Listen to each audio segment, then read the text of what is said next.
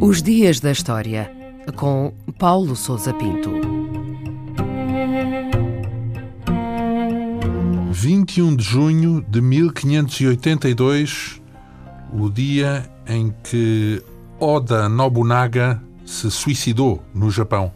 No final desse dia, Oda Nobunaga, o mais importante daimyo, ou senhor da guerra do Japão, retirou-se para um dos quartos do templo onde se encontrava e cometeu seppuku, o suicídio ritual praticado pela aristocracia japonesa como forma de morte honrosa e digna.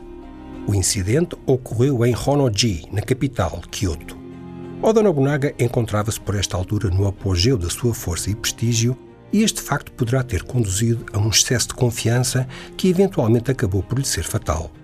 Os seus generais mais fiéis encontravam-se longe da capital, em campanhas militares ao seu serviço, e Oda Nobunaga apenas dispunha de uma guarda reduzida quando se deslocou ao templo de Honnoji para repousar. Havia ordenado ao general Akechi Mitsuhide, que se encontrava na capital com o seu exército, que se juntasse a uma das campanhas em curso. Em vez disso, Akechi aguardou pelo momento exato para cercar e atacar o templo. Apanhado de surpresa e sem efetivos suficientes para resistir, Oda Nobunaga escolheu suicidar-se segundo as normas do Código de Honra. E o que é que se pode dizer desta figura Oda Nobunaga? Nobunaga nasceu em 1534 e era filho e herdeiro de um pequeno senhor feudal do Japão. Tinha 17 anos quando o pai morreu e teve que lutar para assumir a liderança do clã Oda. Nesta época, o Japão vivia um período de guerra civil que se arrastava há um século e que ficou conhecido como Sengoku Jidai, a Era dos Reinos Combatentes. O poder estava dividido por um elevado número de senhores feudais que combatiu entre si para obter o poder supremo e unificar o país. Ao longo de duas décadas e ao fim de uma sucessão de vitórias militares e manobras políticas, Oda Nobunaga conseguiu impor o seu domínio sobre a maior parte do Japão. O seu gênio militar e habilidade política permitiram-lhe obter vantagens decisivas sobre os clãs rivais e o seu sucesso como unificador do país parecia imparável. Em 1582, Nobunaga incumbiu os seus generais de lançar várias ofensivas em simultâneo, o que, em última análise, acabou por deixá-lo desprotegido e vulnerável a uma traição inesperada e que veio efetivamente a ocorrer nesse dia 21 de junho.